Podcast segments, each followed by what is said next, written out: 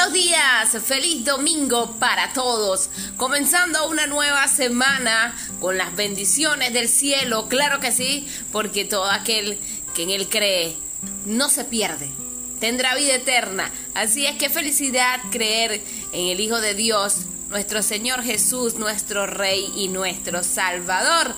Así que hoy siéntete gozoso, tienes vida, tienes salud y estás con los que más amas. Así que tú, amigo que estás escuchando Circuito Celestial, yo te invito este día a que te quedes conectado porque la palabra de Dios, cuando entra en tu corazón, penetra y se queda allí porque tu mente y tu corazón van a sentir esa paz que solamente Dios puede darles. Así es, con este mensaje nosotros abrimos tu programa Circuito Celestial, recordándoles que estamos aquí con mucho cariño en la parte técnica nuestros amigos militares, en la presidencia nuestro coronel Jorge Eliezer Mantilla Mijares quien habla para ustedes con ese gran cariño, como siempre, su amiga Estefanito Realba, con el 25.338.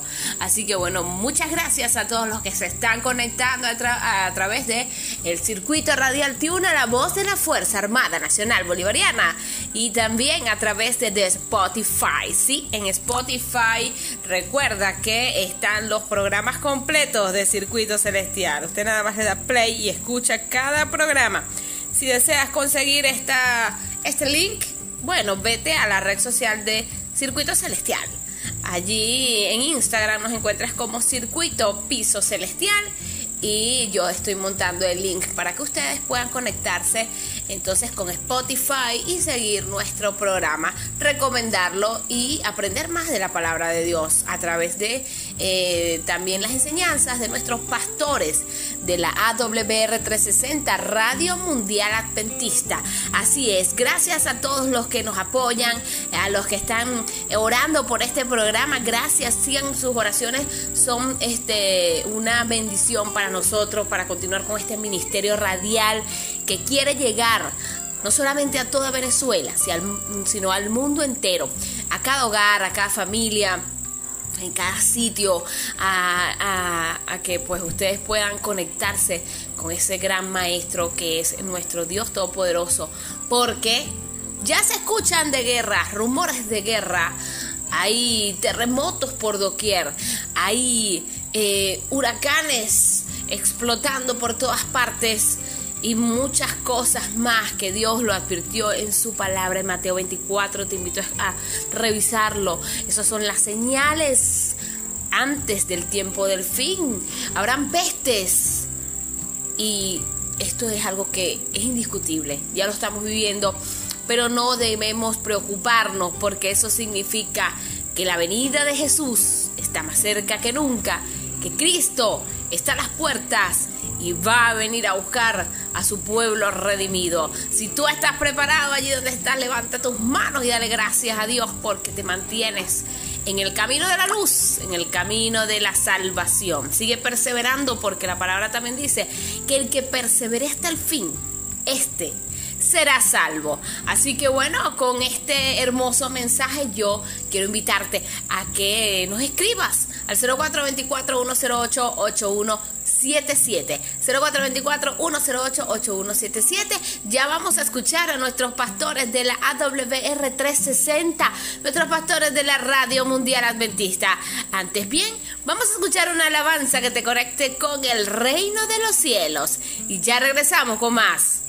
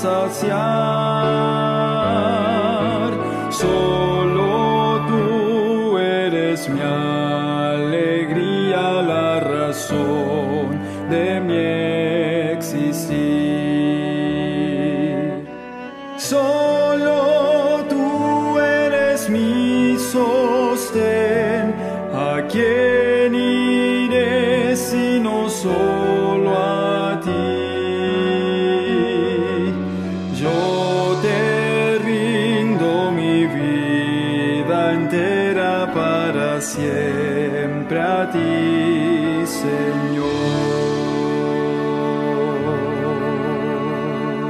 Un saludo muy especial a todos nuestros amigos, nuestros hermanos que siempre están en sintonía con su programa Verdad para hoy. Como dice la palabra de Dios en San Juan 17, 17, santifícalos en la verdad, tu palabra es verdad. Y evidentemente solamente alcanzamos libertad en la medida que nosotros eh, conocemos la verdad. Y por eso eh, el programa Verdad para hoy tiene la firme intención de presentar la verdad bíblica o las verdades bíblicas de acuerdo a lo que dice la santa palabra de Dios, que vive y permanece para siempre. Amén. En el día de hoy, el pastor Ignacio de la Cruz, el pastor Mario Rondón, su servidor, el pastor Teófilo Silvestre, estaremos compartiendo con ustedes este importantísimo programa. Hoy estamos inaugurando una nueva temporada en Verdad para Hoy.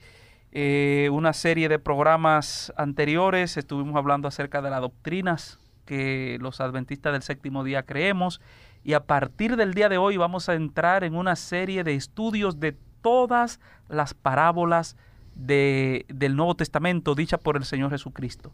Así que va a ser un estudio fascinante, alrededor de 40 programas vamos a tener estudiando cada una de las parábolas y esperamos que sean de mucha, mucha bendición para todos nuestros amigos radio oyentes. Hoy nosotros vamos a tener un tema introductorio a este maravilloso mundo y esperamos que pueda servir de base para el estudio que desde hoy vamos a comenzar con las parábolas de Jesús en la Biblia. Antes voy a pedirle al pastor Rondón que tenga una palabra de oración para que nos dirija el Señor en el estudio de hoy. Amén. Padre bueno que estás en los cielos, gracias te damos por el estudio que podemos realizar de tu palabra para crecer en gracia, para crecer también en fe, porque la fe viene por el oír, el oír tu santa palabra.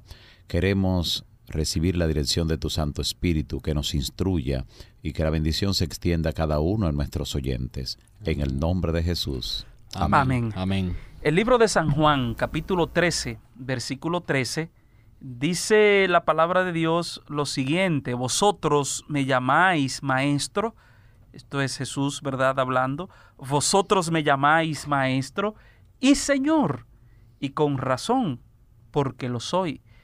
Uno de los títulos que el Señor aceptó fue el de maestro. Jesús era un maestro.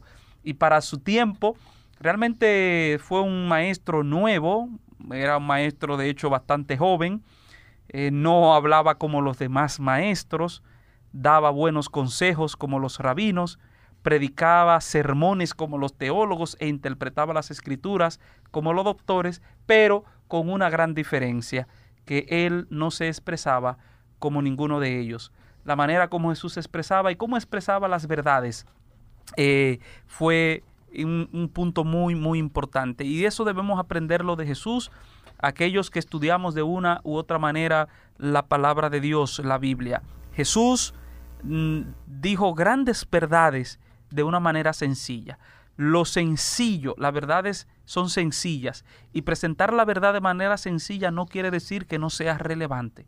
Para uno presentar una gran verdad no debe de complicar las cosas, no debe ser algo intrigado allí, eh, enredado, no. Mientras más sencillo, mientras más claro, pues mayor puede perdurar la enseñanza bíblica. Y para esto el Señor usó un recurso poderoso, un recurso interesantísimo que nosotros conocemos como las parábolas. Y de eso se trata el programa de hoy. Hoy queremos contextualizar eh, la vida de Jesús, su metodología de enseñanza, qué dicen los evangelios acerca de ese importante tema. Y entonces en, a partir de los próximos temas estaremos estudiando parábola por parábola eh, del Nuevo Testamento. ¿Qué dice entonces eh, la Biblia, compañeros, respecto al tema tan importante de cómo Jesús enseñó con respecto a las parábolas?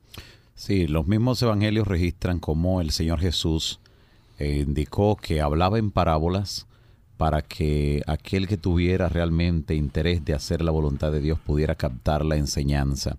Enseñó en parábolas también porque con esos retratos de la naturaleza era más perdurable eh, que verdad la impresión que quedaba en las personas y que la enseñanza también pudiera ser grabada. También el Señor Jesús pues enseñó por parábolas para darnos a entender profundidades del reino espiritual que llegan hoy hasta nosotros.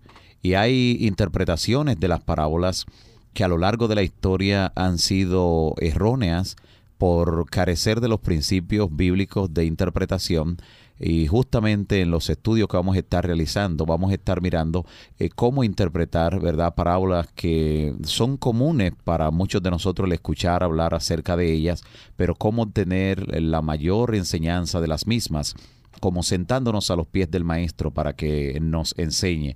Eh, por eso vamos a estar mirando a grandes rasgos cómo una parábola puede tener una interpretación universal y cómo puede tener una interpretación también muy particular en la vida de una persona que ya es en la vida cristiana práctica. Entonces, Pastor Mario, Pastor Ignacio, ¿cuáles serían las mejores fuentes para estudiar a Jesús?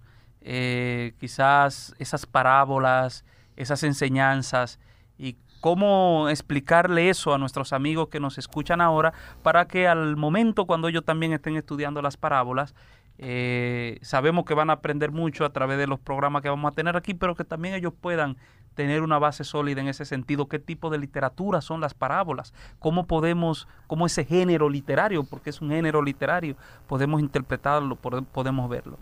Bien, así es. Las parábolas son, de hecho, aquí podemos ver un aspecto importante y es que las parábolas son la sección de la Biblia más estudiada en los últimos 200 años. Por lo tanto, las parábolas representan una fuente de información en cuanto al reino de Dios. Es la literatura más discutida, pero también es una de las literaturas más apreciadas porque a quien no le gustan las historias. Las historias las entienden los niños, las entienden las personas adultas, las entienden los jóvenes. Sin embargo, eh, también aquí hay un peligro, puesto que las parábolas de Cristo están entre una de las secciones más abusadas de la escritura. Las parábolas fueron hechas para ser comprensible, pero también pueden ser una fuente de confusión y de distorsión al ser mal interpretadas.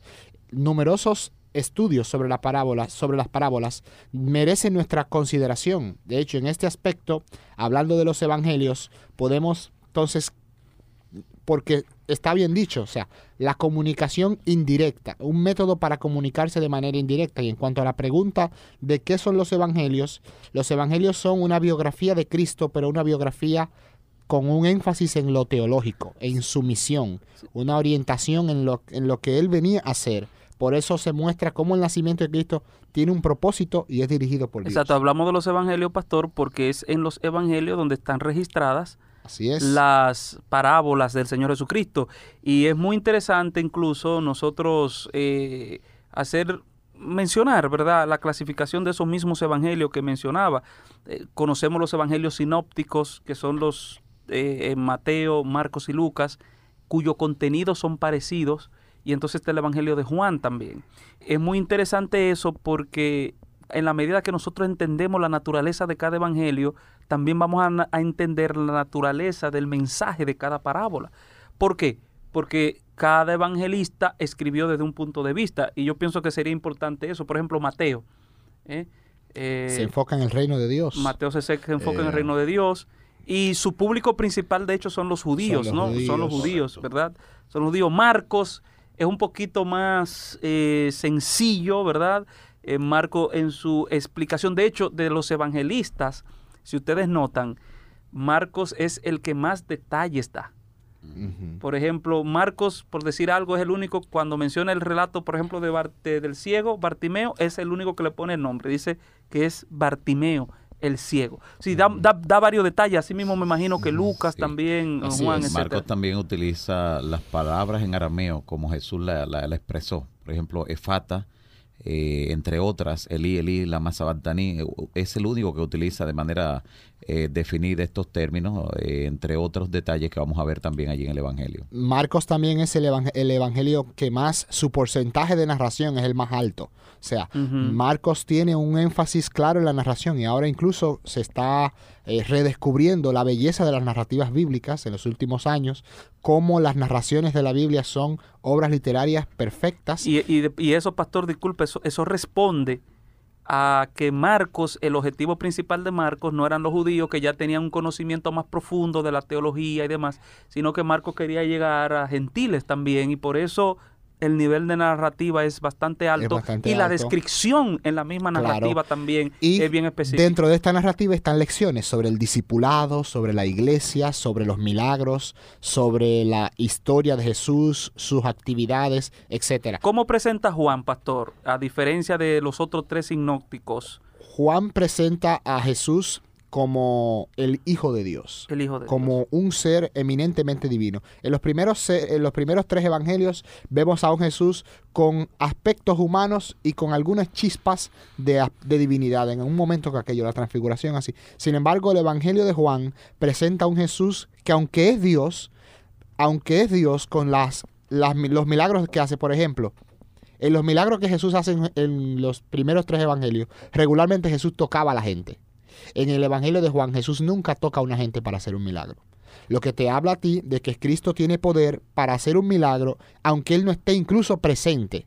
Vemos el caso de Juan, de Juan 4, cuando sanó al hijo del oficial, ¿no? Que el oficial se dio cuenta luego de que volvía a la casa, pues no estaba cerca. De manera que Cristo puede sanar incluso al él no estar presente. Eso tiene muchas implicaciones para nosotros hoy en nuestra vida moderna, que estamos viviendo nuestra vida cristiana sin la presencia física de Jesús. Sin embargo, es Jesús tiene poder para hacer milagros en nuestra vida, aunque Él no esté presente físicamente con nosotros. Me gusta un énfasis también del Evangelio de Lucas. Lucas pone un énfasis eh, interesante en las historias, aunque también Mateo. Mateo presenta a Cristo como un gran maestro que enseña. Sin embargo, en Lucas el método de enseñanza favorito de Cristo son las historias. De hecho, la mayoría de las parábolas están registradas en Lucas y Lucas tiene parábolas que no están en ninguno de los otros evangelios. Pero hay un énfasis importante también de Lucas y es que Lucas presenta a Jesús como un hombre de oración. Lucas presenta que Jesús Y esa investigación de Lucas que fue muy exhaustiva, muy ¿verdad? minuciosa. Muy minuciosa. eh, Lucas presenta, cada vez que Jesús va a tomar una decisión importante, Lucas presenta a Jesús orando. Cosas que no hacen los demás evangelios o no lo hacen tan frecuentemente. Por ejemplo, Lucas dice que cuando Jesús iba a elegir a los doce apóstoles, Jesús se fue al monte a orar. Los demás evangelios no dicen eso. Eh, Lucas dice, Lucas presenta eh, te- el tema de la oración, el zalandeo de Simón, o sea, muchos temas que los demás no presentan sobre la espiritualidad. De hecho, Lucas es el único tal vez que dice que Satanás había pedido a Pedro para zarandearlo com- como a trigo, para zarandearlo como a trigo, pero ya Jesús había orado por Pedro para que su fe no faltara, su fe no se eclipsara, no se nublara, de manera que el pedido de Cristo ya había sido hecho. De manera que hay un énfasis marcado en cada evangelio Y los evangelios son una fuente fidedigna de la historia de la vida de Cristo. Nos hablan de la familia de Cristo, nos hablan de, de la misión de Cristo y la mayor Su nacimiento, de su su vida, nacimiento, su vida, su muerte, su resurrección. Eh, de hecho, el 30% de cada evangelio está dedicado a la, a la narración de la muerte y resurrección de Cristo, de manera que uno rápidamente puede ver que el foco de los evangelios es mostrar que Cristo murió por nosotros. Así y que concluyen por todos, nosotros, ¿verdad? claro. Correcto, correcto. Unos detalles adicionales sobre las parábolas como figuras, ¿verdad? Literarias, figuras de lenguaje, es que la parábola no es una alegoría y tampoco es una fábula. Algunos tienden a confundir esto. La parábola es simplemente una ilustración basada en eventos comunes. Eh, la- esa es una de las verdad, las vertientes de la parábola en actividades en que a- con frecuencia participan las personas cuando se trata de una eh, narración verdad real. Ese es uno de los casos. Jesús conoce eh, al hombre que vive verdad en la época que se narra allí la parábola y por eso al leer las parábolas de Jesús entramos con frecuencia a los hogares de aquel tiempo se abren ante nosotros, vemos a una mujer haciendo pan, a otra en la costura, eh, la emergencia de aquel que pide ayuda a medianoche para recibir una visita, eh, vemos los ricos con bodegas llenas, el trabajador que no se atreve a comer hasta que el patrón haya comido, y aparecen también muchos contrastes en las parábolas. Por ejemplo, judíos escogidos y samaritanos aborrecidos, el rico que se vestía de púrpura y de lino fino y hacía cada día banquete con esplendidez, y por el otro lado, el mendigo que estaba echado a la puerta de aquel lleno de llagas, eh, todo el panorama se presenta allí, ¿verdad? El agricultor arando, el pescador con sus redes, la alegría de los que eh, se recibían en las bodas y la tristeza de los que no podían entrar, el edificador construyendo una torre, la viuda ante el juez pidiendo ayuda, en fin. eh, vemos retratada mucha de la vida de aquel tiempo en gran parte de las parábolas de Jesús y esto es parte del cuadro que vamos a estar nosotros estudiando. Así es, y las parábolas no son un fenómeno de enseñanza nuevo. De hecho, se han estudiado las parábolas de Cristo en, con- en consonancia con las parábolas del mundo grecorromano, aquellos grandes sabios, eh, para transmitir verdad. La- una, una parábola es un instrumento para transmitir una verdad, aunque de manera indirecta, pero la transmite. Y también las parábolas son un aparecen como un método de enseñanza increíblemente en el Antiguo Testamento también. Se utilizaban en el Antiguo Testamento y un caso eh, un caso muy famoso es el caso cuando el profeta Natán fue a hablar con el profeta David. ¿Recuerdan ese caso, no? Sí. En segunda de Samuel 12, del 1 al 7. Eh, Natán fue a hacer una especie de reprensión a David, que era rey, y le contó una parábola.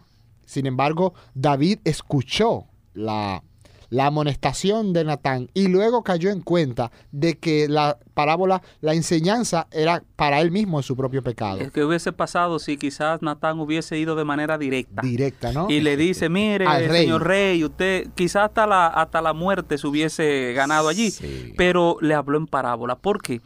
Por un detalle interesante, porque las mentes cerradas son inaccesibles, pero cuando se despierte el interés, la comunicación se produce por sí sola. Correcto. Por eso David él mismo prácticamente llegó a, a una propia conclusión Él en ese mismo, sentido. exacto. Así que señores, eh, este es un tema maravilloso, el tema de la parábola. Nosotros tenemos eh, varios puntos más en esta introducción al estudio de la parábola que estamos haciendo en su programa Verdad para hoy. Cuando regresemos de la pausa, entonces vamos a hablar un poco acerca de las formas que nosotros podemos eh, ver para interpretar las parábolas y las características de las parábolas. Y por último también vamos a hablarles, eh, le vamos a dar una clasificación general de las parábolas, porque como no todas las parábolas están en todos los libros, sino que las vemos en todos los evangelios, eh, quiero decir, sino que las vemos distribuidas en, en los mismos, entonces nosotros queremos hacerle una clasificación general para que ustedes vean eh, cómo eh, puedan comprender mejor cómo están clasificadas dichas parábolas. Pero eso lo vamos a hacer eh, inmediatamente regresemos de la pausa. La Biblia dice en Proverbios capítulo 3 versículo 6, Confía de todo corazón en el Señor y no en tu propia inteligencia. Ten presente al Señor en todo lo que hagas y Él te llevará por el camino recto. La palabra de Dios está llena de consejos. Lee y practica lo que dice la Biblia. Muy bien, gracias por estar en sintonía con su programa Verdad para hoy. Agradecemos muchísimo el hecho de que ustedes hayan dedicado un buen tiempo para escuchar estas enseñanzas bíblicas. Hoy estamos ah, tratando el tema de las parábolas de Jesús, una introducción general a este maravilloso mundo del saber y de las enseñanzas eh, que Jesús, Jesús hizo. Pastor Mario Rondón, el Pastor Ignacio de la Cruz, estamos compartiendo con ustedes este importantísimo tema. Eh, contextualizamos un poquito acerca de la vida de Jesús, que son las parábolas, eh, lo que quieren enseñar las parábolas son diferentes a las fábulas y a las alegorías. Eh, también decíamos cómo cada evangelio tiene un enfoque diferente y eso es muy importante nosotros tenerlo pendiente porque allí es donde están registradas las parábolas. Y entonces nosotros ahora en esta segunda parte del programa queremos dedicar un momento para ver algunos detalles que tienen que ver con ese ministerio del Señor terrenal mientras estuvo aquí, eh, cuáles son algunas de las características de las parábolas de Jesús, cuáles son algunos principios para interpretar teológicamente las parábolas y cómo están clasificadas esas parábolas. ¿Por qué es importante saber esto, compañero y amigo que nos escuchan? ¿Por qué? Por una razón básica. Si usted nota, la Biblia el Señor Jesús sermones como tales, bueno, el sermón de la montaña, en Mateo 5 al 7, usted va a encontrar el sermón profético, por ejemplo, de Mateo, 24, y así sucesivamente. O sea, Jesús no, estructuralmente sermones como tal, no, no basó su enseñanza en eso, pero sí en la Biblia usted va a encontrar muchas, parábolas. Y por eso es importante entenderlo. ¿no? Así es. Y hay un aspecto eh, sobre los evangelios, porque es muy importante saber la fuente que tenemos. Y es que los evangelios, por ejemplo, comparándolo con la Iliada, que era, es una historia, ¿no? Ah, es una especie de novela.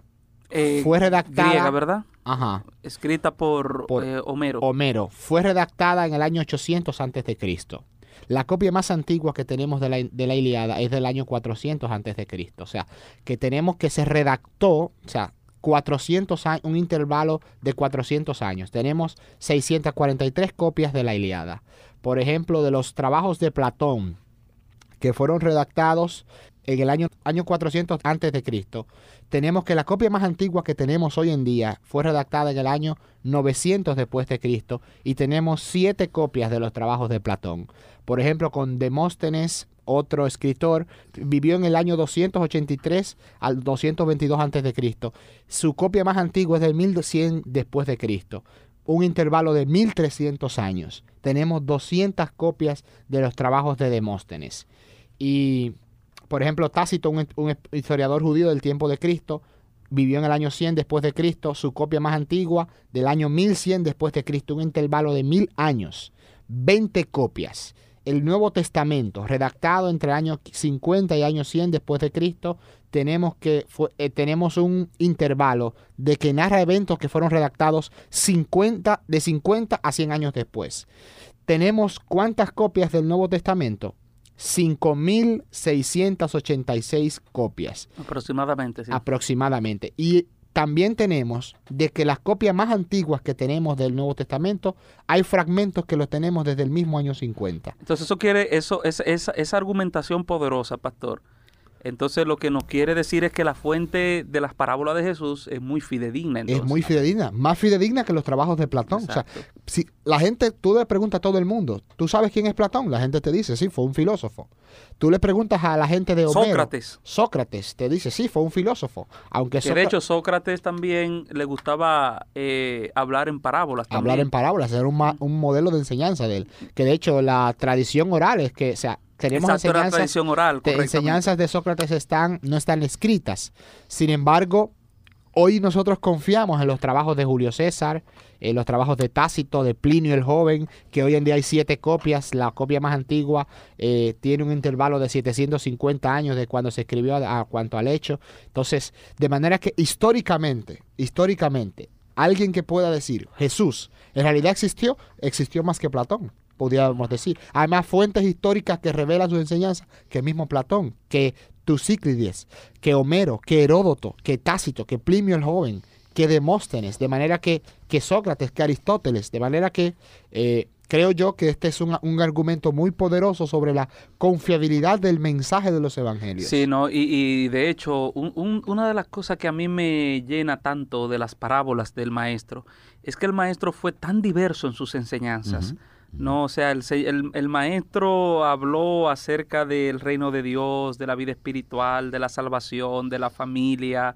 Eh, fueron, fueron tantos temas que él tocó a través de la parábola que hacen también sus enseñanzas más ricas y, y la hacen menos monótonas, ¿no? Eh, y aún más fidedigna, cómo conservar todas esas enseñanzas eh, a más de dos mil años después, ¿no?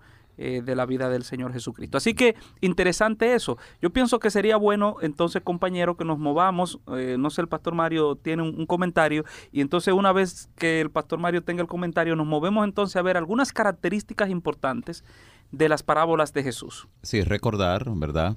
Eh, que las parábolas constituyen un relato sencillo, ya sea de un hecho real o imaginario, que pretende aportar una enseñanza que hace reflexionar al que escucha o al que lee sobre su forma de vida. Y en ese sentido hay una clasificación de las parábolas importantísima. Eh, se puede clasificar en tres grupos. Hay quienes han elaborado otras clasificaciones, de las cuales también veremos, pero se pueden clasificar en tres grupos. El número uno, las que hablan del reino de Dios, que ya habíamos tocado algo sobre esto. Están en esa la parábola del sembrador, el tesoro y la perla, las que presentan, ¿verdad? De alguna manera el reino de Dios en una vislumbre bien amplia. También se encuentran las que presentan actitudes de Dios, ¿verdad? Hacia la humanidad, entre las que se encuentran la parábola de la oveja perdida, el buen samaritano, el hijo pródigo. Y en tercer lugar, pudiéramos también pues ver la clasificación de las parábolas que contraponen dos comportamientos, como la del fariseo y el publicano, el Exacto. deudor despiadado, las vírgenes prudentes y las necias, eh, la del administrador astuto, en fin. Así que eh, esta es una de esas clasificaciones eh, importantes que se han hecho de las parábolas y que sirven para un mejor estudio y para sacarle también un mejor provecho al tema de las parábolas. Incluso también podemos ver que es probable que Cristo haya repetido una parábola en más de una ocasión y que las hubiera incluso en algunas ocasiones adaptado a la audiencia que él tenía. Sí, Por sí. eso a veces tuve una parábola en Mateo parecida a una que está en Lucas, pero con aspectos oh, sí, diferentes. Cristo tenía la facilidad, incluso eh, la señora Elena de White, ella habla en, en, hablando del buen samaritano, que es una de las parábolas más conocidas, ¿no? Palabras de vida del gran maestro. Ajá. Ella habla de que cuando él, él estaba relatando la historia del buen samaritano, uh -huh. eso fue un suceso real un suceso real que había ocurrido eh, recientemente uh -huh. y que incluso estaban presentes ahí los los por que lo menos el sacerdote, ver, el sacerdote, y el levita, y el levita sí. estaban presentes escuchando lo que lo que Cristo estaba diciendo lo mismo pasó con la parábola de las diez vírgenes eh, Elena de White relata que cuando Jesús narró la parábola de las diez, diez vírgenes, él estaba en el, en el monte. Sí, y a lontananza. Y, exacto, y como se veía la ciudad allá de Jerusalén clara, se estaba efectuando real y efectivamente una, una boda. boda. Una boda. Y entonces él evidentemente usó ese elemento para enseñar una o más verdades. Exacto. La parábola pueden tener esa versatilidad de tener una o más para eh, una o más verdades. Sí. Ahora eh, vimos esa clasificación, el pastor Mario la dijo en tres en tres áreas, ¿verdad? Uh -huh. eh, hay otras clasificaciones Correcto. también que tienen que ver con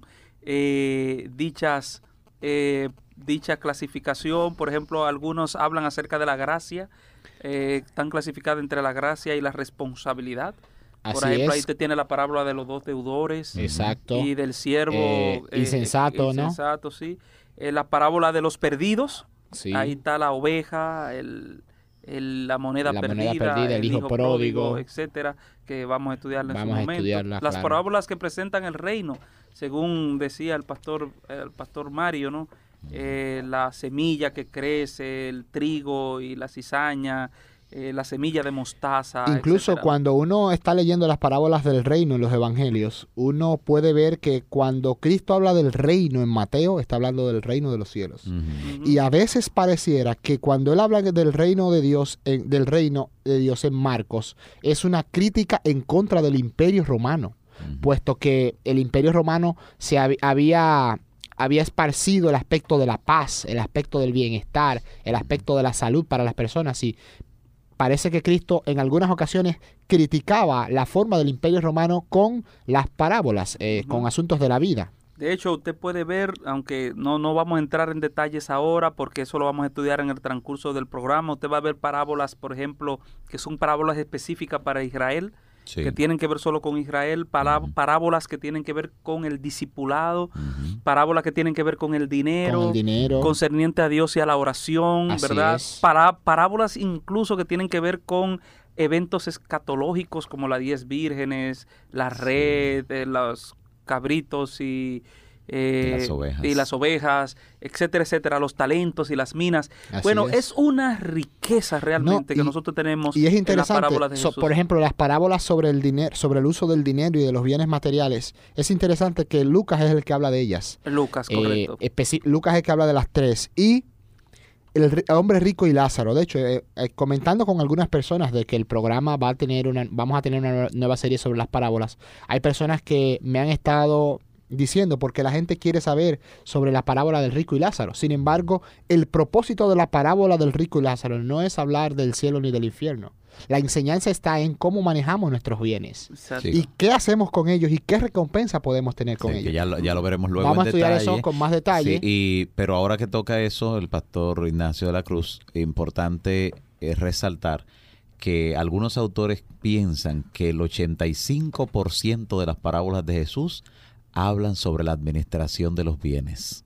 Y, y- y eso debe llamarnos nuestra atención. Sí. Quizá el mayor problema que tienen muchas personas es justamente en esa área y es donde más Jesús enfatizó, ¿verdad? En la administración de los bienes y las consecuencias que esto va a tener para la vida futura. Creo que esto nos habla a nosotros de un cristianismo práctico, Bien. un cristianismo, o sea, vivir una vida de discipulado, manejar nuestra vida sabiamente, manejar nuestro dinero sabiamente, vivir con nuestra familia. De hecho, esa fue la eh, grandeza del Señor. la- o sea, el, el Señor a vivir, ¿no? Fue, Él nos quiso presentar la vida de manera sencilla, fácil, eh, simétrica, eh, eh, enfocada en el ser humano, de hecho, ¿no? Eh, en la conducta. o sea, la- las parábolas realmente vinieron a cambiar todo el, el- el paradigma de la enseñanza. Y un punto muy importante, si nosotros notamos una característica muy importante es que todas las parábolas del Señor eran teocéntricas, es decir, estaban es. enfocadas en Dios. Y por eso es que esas enseñanzas todavía permanecen hasta hoy, por eso estamos hablando todavía nosotros Mostrar un aquí, un en Dios, verdad para o sea, hoy, porque estaban enfocadas en Dios. Por ejemplo, la- ¿Mm? las parábolas de los dos deudores, ¿no? Cómo Sí. Dios nos perdona, cómo debemos nosotros Y la del hijo pródigo. Qué gran deseoso de tratar esa, la del hijo Eh, pródigo, la de la moneda perdida. Porque ahí vemos un padre, ¿verdad? Que realmente es un padre amante. Señores, eh, esto es solamente la introducción a su programa, ¿verdad? Para hoy, al tema interesantísimo de las parábolas. Y entonces esperamos con la ayuda de Dios eh, que sea una temporada tan buena, tan fascinante como la de las doctrinas bíblicas. Amén. Recuérdese que vamos a estudiar todas las parábolas, todas, todas las parábolas que aparecen en el Nuevo Testamento, dichas por nuestro Señor Jesús, aquí en verdad para hoy. Por eso usted no puede perderse eh, un solo programa. Estuvieron con ustedes en el día de hoy el pastor Mario Rondón, el pastor Ignacio de la Cruz y su servidor, el pastor Teófilo Silvestre, quienes le dicen hasta la próxima. El pastor Ignacio de la Cruz estará dirigiéndonos en oración. Jesús, venimos a tus pies en esta hora para pedirte que nos bendigas. Oh Señor, te damos gracias por tu palabra, porque tu palabra se ha preservado, porque podemos confiar en tu palabra, porque tu palabra es histórica, es real, es espiritual. Y queremos, Señor, que tú nos ayudes, nos enseñes a vivir esta vida, Amén. para que podamos contar nuestros días como tú quieres que los contemos. Amén. Gracias Señor por tus parábolas, porque las tenemos de manera íntegra grabadas en los textos del Nuevo Testamento. Gracias porque tú viniste a salvarnos. Bendícenos y ayúdanos a seguir en comunión contigo y a ser fieles alumnos tuyos. Amén. En el nombre de Jesús. Amén. Amén.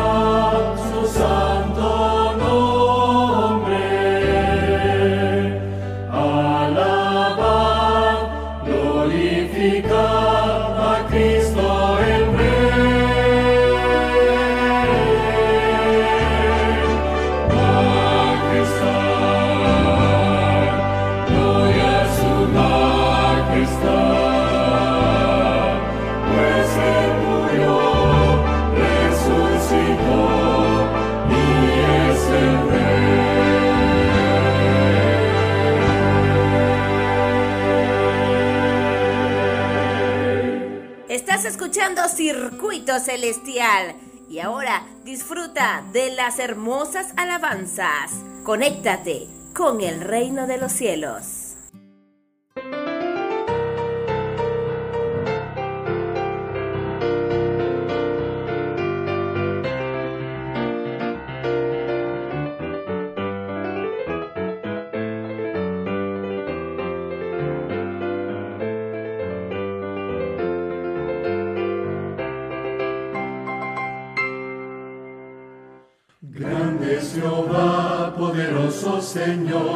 Su nombre rendimos honor. Grande es Jehová, el supremo hacedor, bondadoso nos da su amor. Grande es Jehová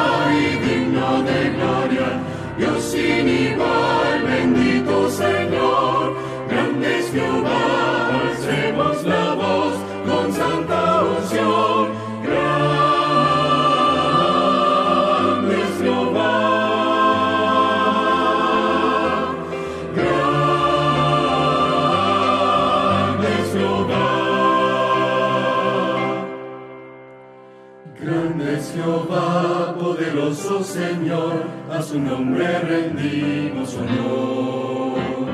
Grande es Jehová, el supremo hacedor, bondadoso nos da su amor. Grande eres tú y digno de gloria,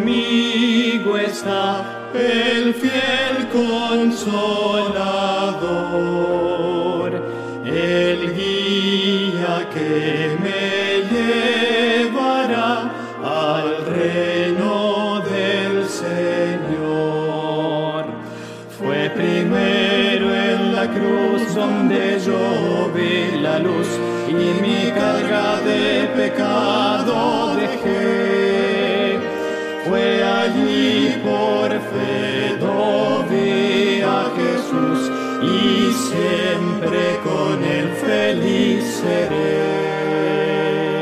Estás escuchando Circuito Celestial y ahora disfruta de las hermosas alabanzas. Conéctate con el reino de los cielos.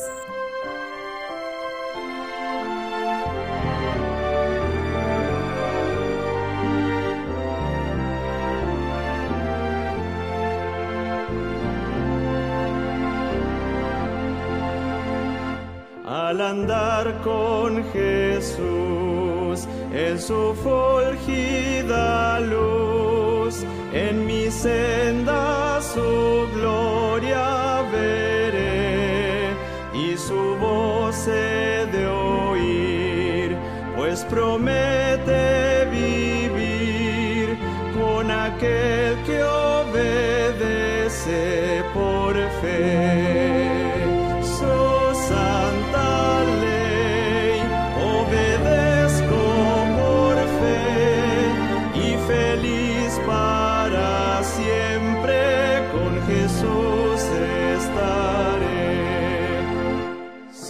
Baba.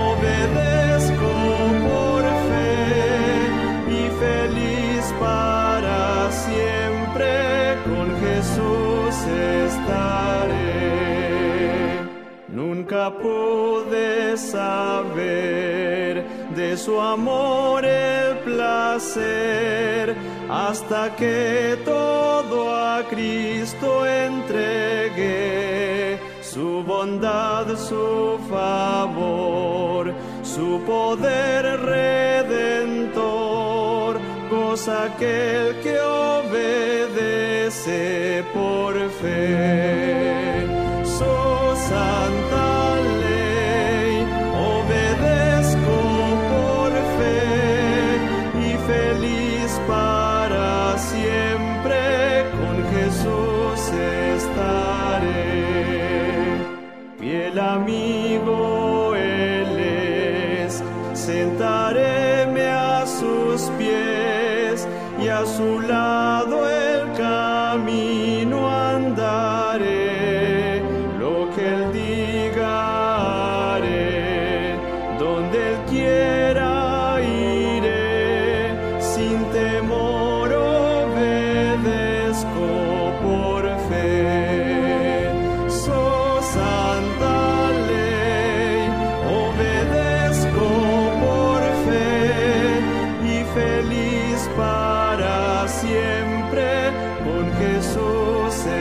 있다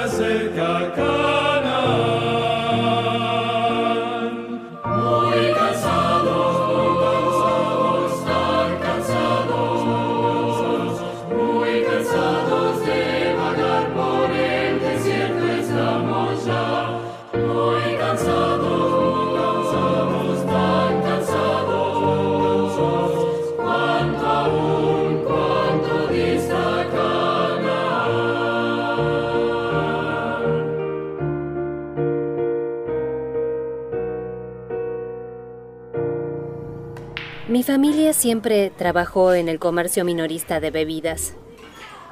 Mis padres tenían un pequeño bar donde se reunían jugadores de billar y personas que venían para beber y conversar. Yo ayudaba a mi madre atendiendo mesas y limpiando la suciedad que aquellas personas dejaban allí. Viviendo en aquel pésimo ambiente, yo con 14 años aún adolescente, aprendí a beber cerveza y también comencé a fumar. El tiempo pasó y mi vida continuaba en aquella situación. Tenía amigas que venían a beber conmigo y la vida parecía que no cambiaría en nada. Mi marido era un buen hombre, pero también bebía y eso contribuía para continuar llevando aquella vida sin sentido. Un día entró un señor conocido de nuestra familia para comprar refresco en polvo. Limón, goyaba, guaraná y naranja. ¿Está bien? Está bien. ¿Alguno más? Llevo todos estos que están aquí. Claro. Ah, me gustaría hacerle una pregunta. ¿Usted tiene Biblia? No, No tiene. ¿Le gustaría ¿Sí? tener una? me gustaría. Entonces, yo traje una aquí. Esto es de regalo. ¿Un regalo para mí? Sí. ¿De veras? Entonces, usted va a leer esa Biblia. Si no entiende alguna cosa, hable conmigo que yo le explico. ¿Está bien? ¿Pueden creer que comencé a leer la Biblia y me fue gustando? Aquel señor pasó a dar estudios bíblicos para nosotros después de que nuestro establecimiento cerraba. Nosotros lo llenábamos de preguntas y él tenía todas las respuestas en la Biblia. En el final del estudio, nos entregamos a Cristo a través del bautismo.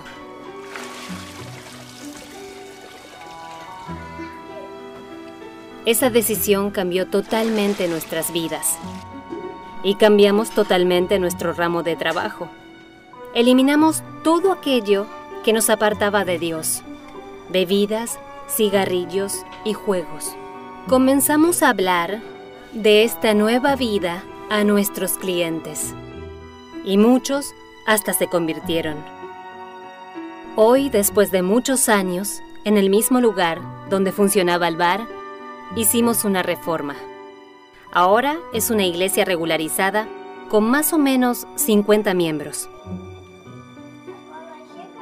Es una alegría reunirnos en la casa del Señor, alabar su nombre y compartir esa gran esperanza con las otras personas. Nosotros tres nos sentimos honrados de participar de este testimonio, porque vivimos nuestra propia historia. En el pasado bebíamos, fumábamos, jugábamos billar. Después que ese bar se transformó en una iglesia, recibimos estudios, aceptamos a Cristo y nos bautizamos. En lugar de venir aquí para beber, fumar, jugar, venimos aquí para alabar al Señor.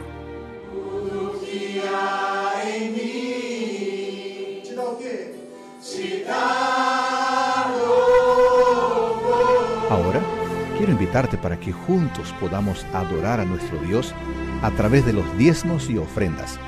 Que el Señor te bendiga.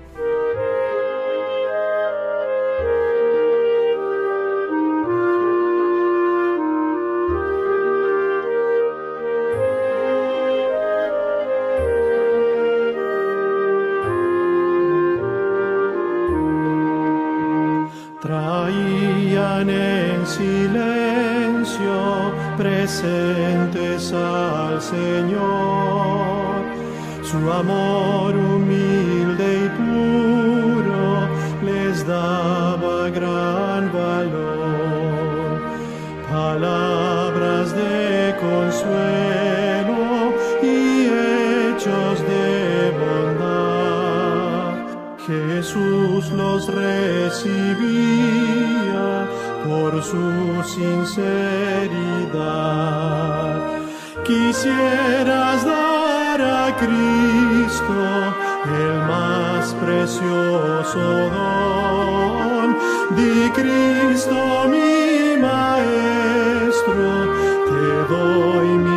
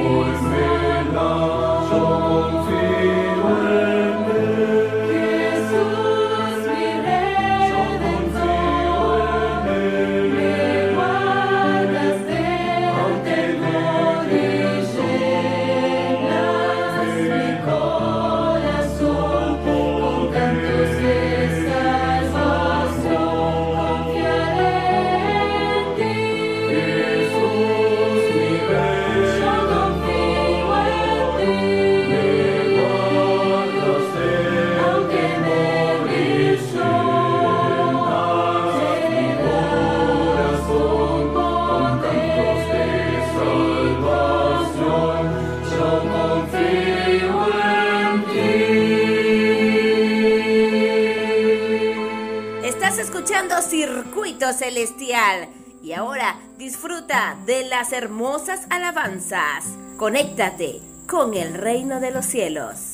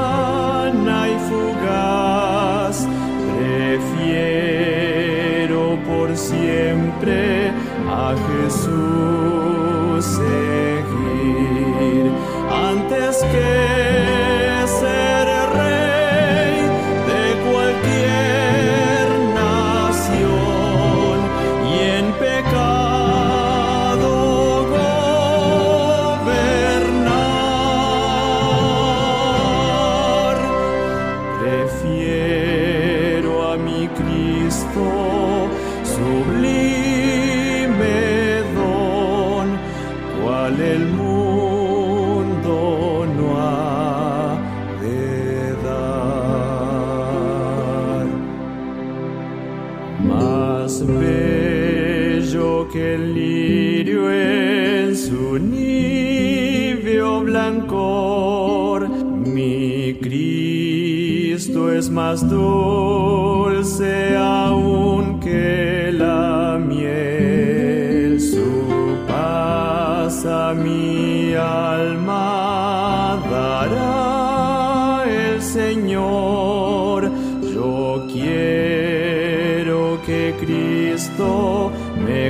say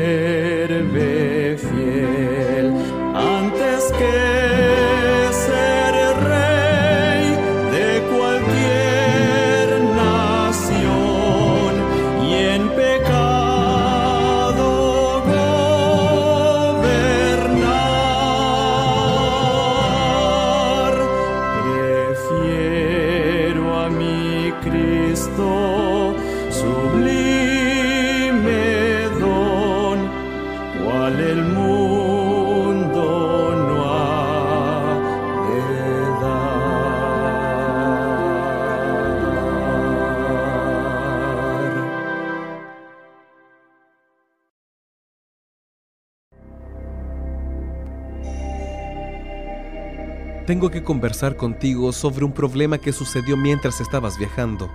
Eh, contraté una empleada para el aseo. Una niña muy buena, eficiente, ha hecho su trabajo muy bien. Y ella me dijo que es adventista del séptimo día. ¿Otra adventista en la empresa? Yo sé, me equivoqué, debería haber hablado contigo, pero estabas viajando. Este es tu problema. Tú contrataste a esta persona sin mi autorización mientras estaba viajando. Ahora el problema es tuyo. Tú tendrás que resolverlo. Si esta mujer insiste en no trabajar en sábado, despídela inmediatamente. Tuve que despedirla. Aquel día llegué a casa con el corazón roto, destrozado. Conversé con mi esposa y ella me aconsejó que llamara al pastor para que viniera aquí. No sé qué hacer. En Josué 9, versículo 14, encontramos la historia de un pueblo que hizo alianza con paganos.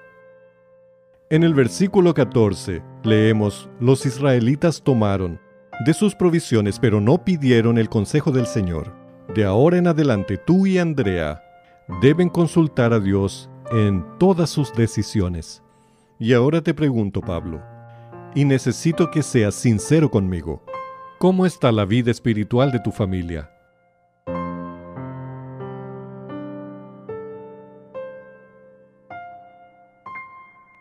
Me levanté muy temprano para orar y meditar.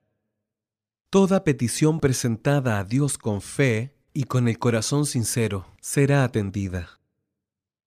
A partir de este momento no podía trabajar normalmente. El tiempo pasó y busqué a mi socio para tener una conversación definitiva con él, para resolver de una vez por todas el problema del sábado. Habíamos acordado que cerraríamos la tienda el sábado y ahora quiero saber cuándo lo vamos a hacer. Estás bromeando conmigo. Recién abrimos este negocio. ¿Y ahora estás pensando en cerrarlo? Esto es para ganar dinero. Estás mezclando negocios con religión. Así no se puede. Solo quiero que cumplas lo que acordamos. Quiero saber cuándo vamos a cerrar la tienda los sábados.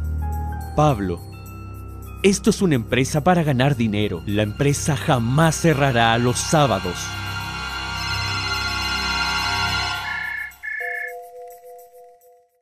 Hola, compadre. ¿Cómo te va?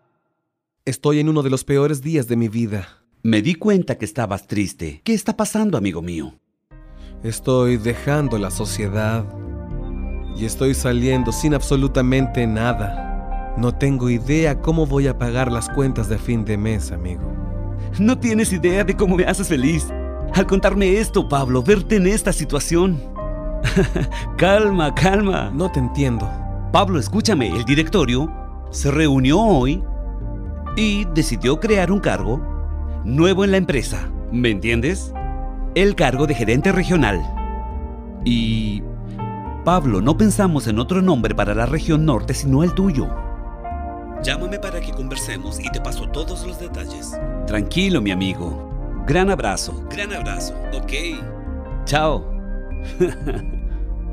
No caben dudas, hermanos. En aquel momento Dios me estaba socorriendo.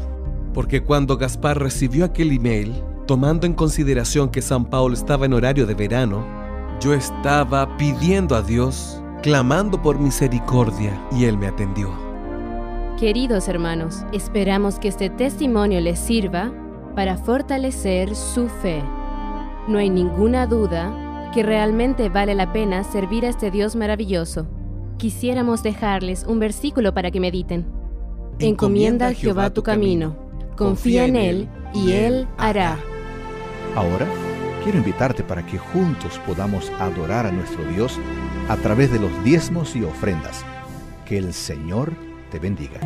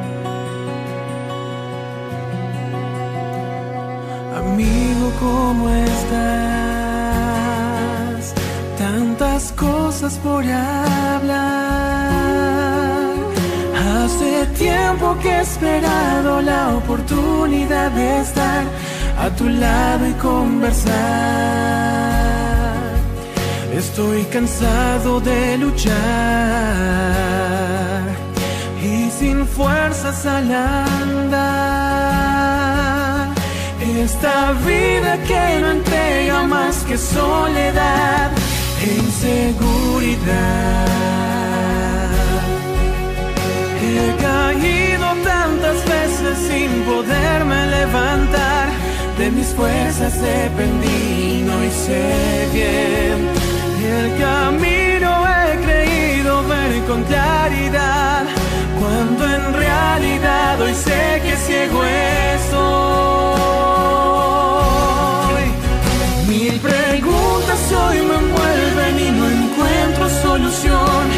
Los problemas nublan hoy mi corazón. ¿Cómo hacer para saber qué decisión tomar entre tanta confusión?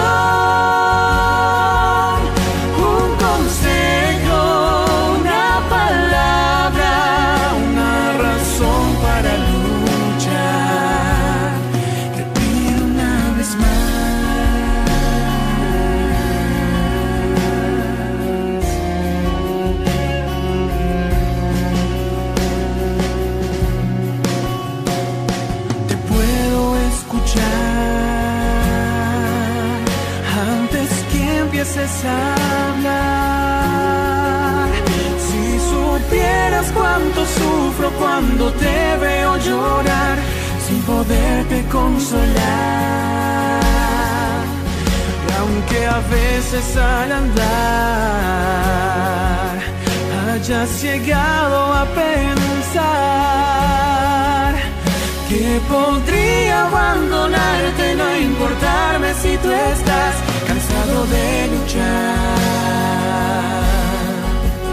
De esos dos pares de huellas que dejamos al andar, hubo uno que en momentos se borró.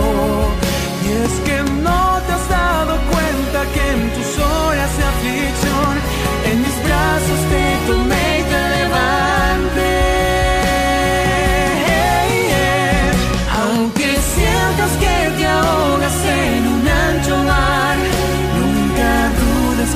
te puedo rescatar.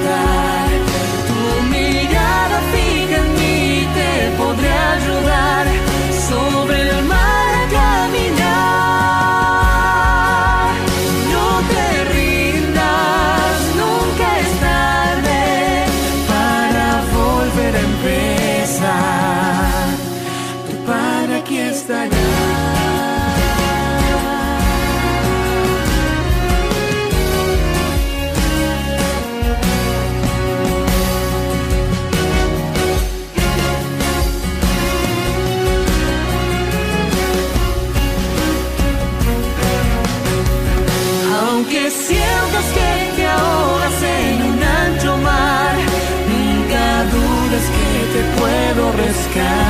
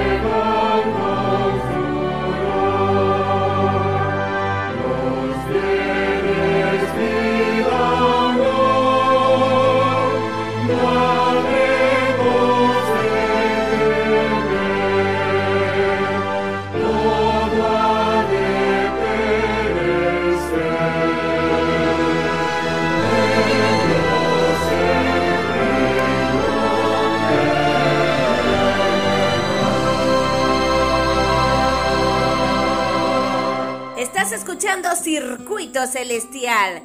Y ahora disfruta de las hermosas alabanzas. Conéctate con el reino de los cielos.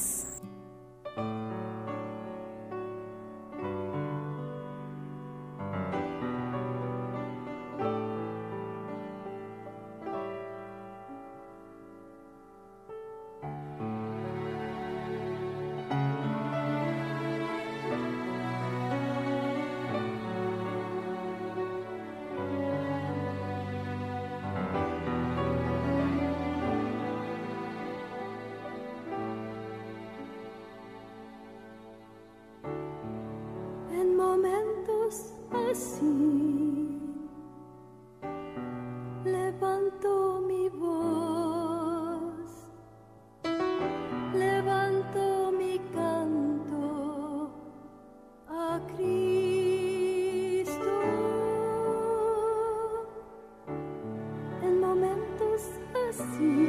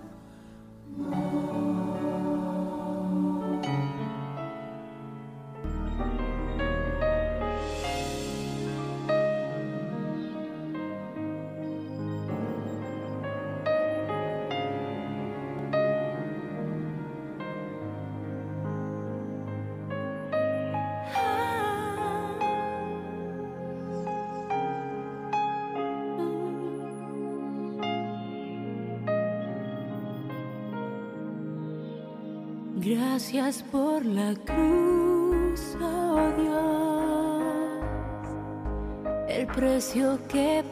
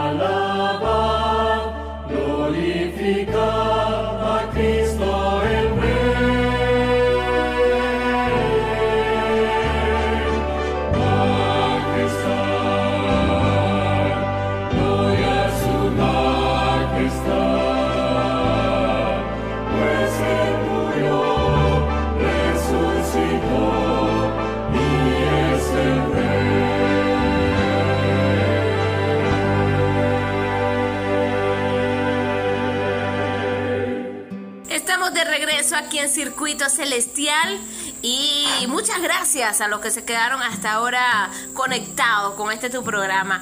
Muchas gracias porque sabemos que eh, siempre pues hay cosas que hacer, hay que ir a laborar, hay que ir a hacer nuestros quehaceres, nuestras labores, pero aún así encendemos la radio a todo volumen para disfrutar de este programa que te conecta cada día más con el reino de Dios. Así es. ¿De dónde nos escuchas? Envíanos un mensaje al 0424-108-8177. Recuerda que queremos escuchar tu testimonio. Así es, tienes un testimonio que contarnos, lo puedes hacer por nota de voz a través del 0424-108-8177. Queremos compartirle al mundo todas las promesas que Dios ha cumplido en tu vida. Cómo Dios te ha sacado de las tinieblas a su luz admirable. Son cosas maravillosas que queremos escuchar. si quieres compartirla, lo puedes hacer a través de punto de contacto 0424 108-8177. También recuerda que queremos orar por ti, así que si tienes algún eh, problema, necesitas que alguien pues también interceda por medio de la oración para que Dios este, pueda echarte una manito allí en lo que necesites, nosotros estamos dispuestos a orar por ti, por tu situación, por tu familia, por todas esas personas que en este momento pues están pasando de una u otra manera por alguna aflicción. Así que recuerda que aquí estamos para, para eso, para ayudarnos, no, tanto eh, física, sino espiritualmente. Así es, nosotros ya nos tenemos que despedir. Gracias, gracias porque eh, pues tus mensajes nos llegan Gracias porque son muy bonitos sus mensajes, porque sabemos que este programa ha sido de bendición para todos ustedes y esa es la idea, que ustedes puedan sentir el amor de Dios, ¿ok? Em, recordándoles entonces que tenemos nuestra, eh, nuestro programa también en Spotify, pueden registrarse en Spotify y allí encuentran a Circuito Celestial. Si desean ir directamente al link, pueden buscar mi red social, arroba circuito piso celestial y arroba... Em, eh, bueno, arroba circuito piso celestial, arroba torrealba Stephanie. Recuerden que mi nombre se escribe S-T-E-F-A-N-Y. Me encuentran también en Facebook como Stephanie Torrealba. Allí pueden ver entonces mis estados y pueden encontrar el link para que vayan directamente a los podcasts y este, puedan entonces escuchar todos los programas de Circuito Celestial. Así que bueno, nosotros nos despedimos. Gracias en la parte técnica a nuestros amigos militares. En la presidencia, nuestro coronel Jorge Eliezer Mantilla Mijares. Quien habló para todos ustedes con ese gran cariño de siempre, Estefanito Realba, la 25.338. Nos escuchamos el próximo sábado, si así Dios lo quiere. Que Dios los bendiga a todos. Gracias por la full sintonía. Se les quiere mucho.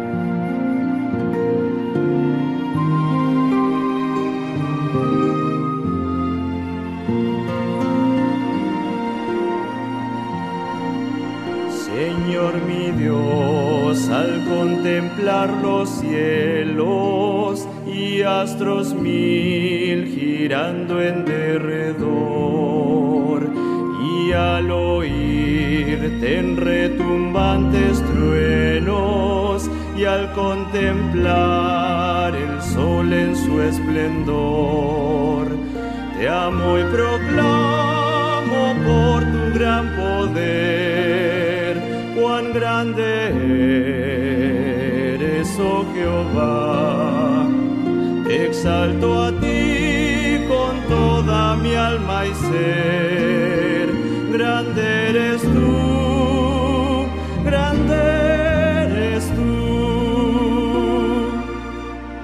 Al contemplar arroyos y florestas, los pajarillos oigo en su cantar y alrededor percibo mil bellezas y brisa suave viene a refrescar. Te amo y proclamo por grande eres, oh Jehová. Te exalto a ti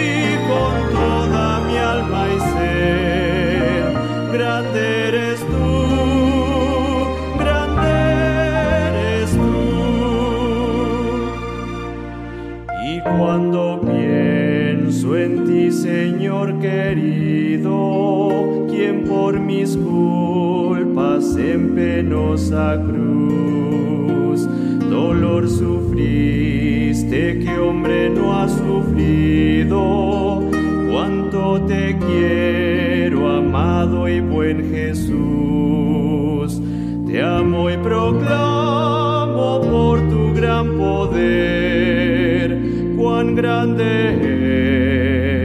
eres, oh Jehová. Te exalto